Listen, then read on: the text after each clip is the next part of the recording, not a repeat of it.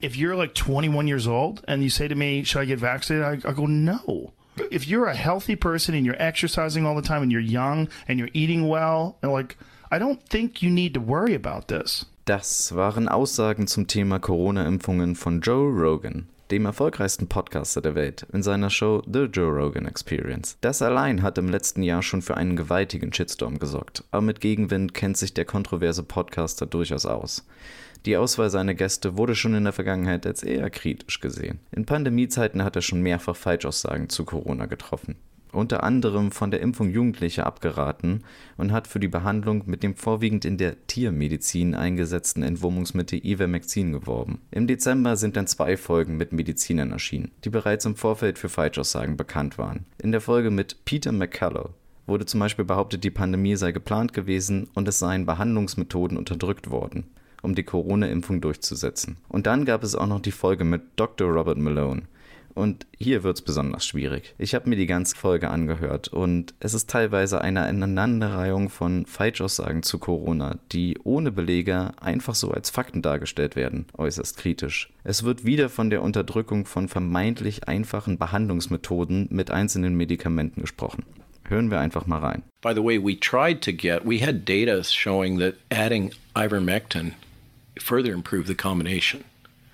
But the FDA created such enormous roadblocks to us doing an ivermectin arm that we had to drop it. And by we, what I'm saying is the FDA created so much grief that the DOD decided it, the juice wasn't worth the squeeze, and they wow. just dropped that arm. Why do you think that is? What do you think is going on with the the the pushback on ivermectin? Hier soll eine Kombi aus Malaria-Medikament mit einem Pferdeentwurmungsmittel ausprobiert werden. Und dann wird sich über das Ende des Versuches durch die amerikanische Arzneimittelbehörde beschwert. Fun Fact zum Pferdemedikament, das hat Joe Rogan natürlich bei seiner Corona-Erkrankung gerettet.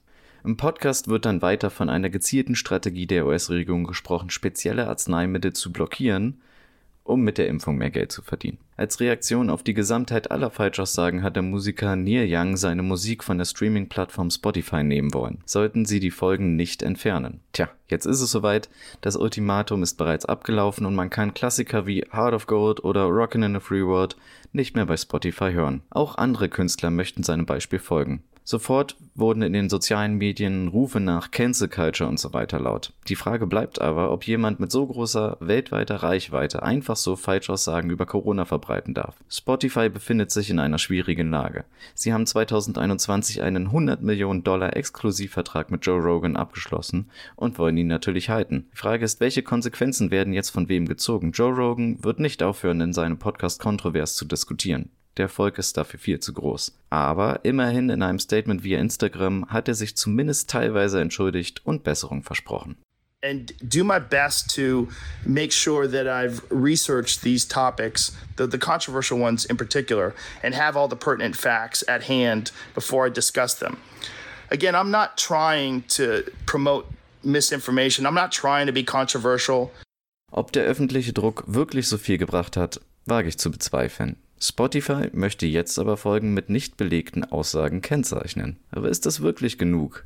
Zumindest ist der Aktienwert nach Rogans Statement wieder um 13% gestiegen. Die Verbreitung von Fehlinformationen begleitet uns jetzt schon eine ganze Weile. Und Anbieter wie Facebook oder Spotify haben immer noch keinen Weg gefunden, das Problem in den Griff zu bekommen. Neil Young hat zumindest erstmal ein Zeichen gesetzt. Ob es vielleicht auch andere PR-Gründe für diesen Vorstoß gibt, weiß man nicht. Jedoch hat Joe Rogan sich genötigt gefühlt, ein Statement zu veröffentlichen und Besserung gelobt. Das wird aber nicht der letzte Vorfall dieser Art bleiben. Fraglich bleibt, ob solche Formate überhaupt noch einen Platz auf Spotify etc. bekommen sollten. Und fest steht, dass es auch weiterhin keine Regeln für diese Plattform gibt.